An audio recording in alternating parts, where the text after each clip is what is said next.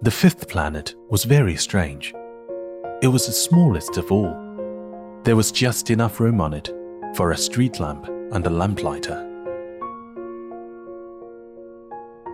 The little prince was not able to reach any explanation of the use of a street lamp and a lamplighter. Somewhere in the heavens, on a planet which had no people and not one house. But he said to himself, nevertheless, it may well be that this man is absurd, but he is not so absurd as the king, the conceited man, the businessman, and the tippler, for at least his work has some meaning. When he lights his street lamp, it is as if he brought one more star to life or one flower.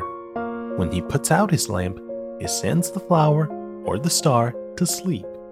That is a beautiful occupation. And since it is beautiful, it is truly useful. When he arrived on the planet, he respectfully saluted the lamplighter. Good morning. Why have you just put out your lamp? Those are the orders, replied the lamplighter. Good morning. What are the orders? The orders are that I put out my lamp. Good evening. And he lighted his lamp again. But why have you just lighted it again? Those are the orders, replied the lamplighter. I do not understand, said the little prince. There is nothing to understand, said the lamplighter. Orders are orders. Good morning. And he put out his lamp. Then he mopped his forehead with a handkerchief decorated with red squares. I follow a terrible profession. In the old days, it was reasonable. I put the lamp out in the morning, and in the evening, I light it again.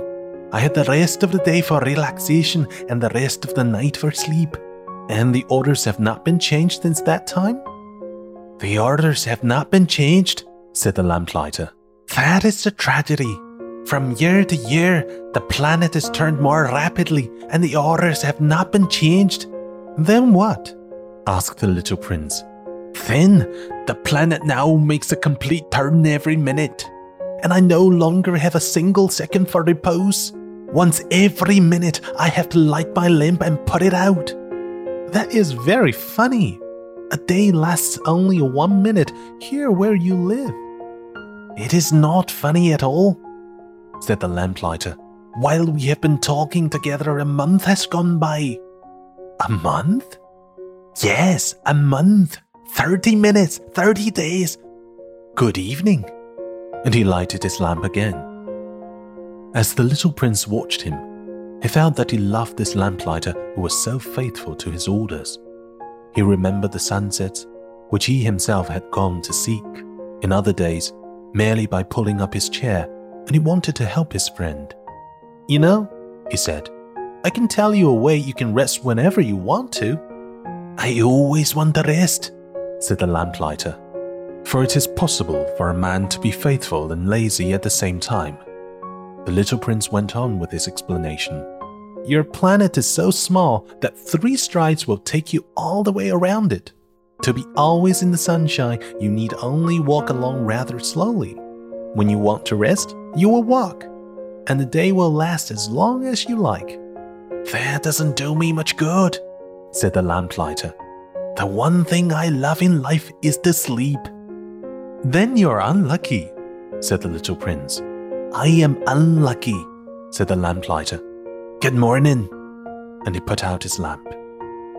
That man, said the little prince to himself as he continued farther on his journey. That man would be scorned by all the others, by the king, by the conceited man, by the tippler, by the businessman. Nevertheless, he is the only one of them all who does not seem to me ridiculous. Perhaps that is because he is thinking of something else besides himself. He breathed a sign of regret and said to himself again, That man is the only one of them all whom I could have made my friend. But his planet is indeed too small. There is no room on it for two people.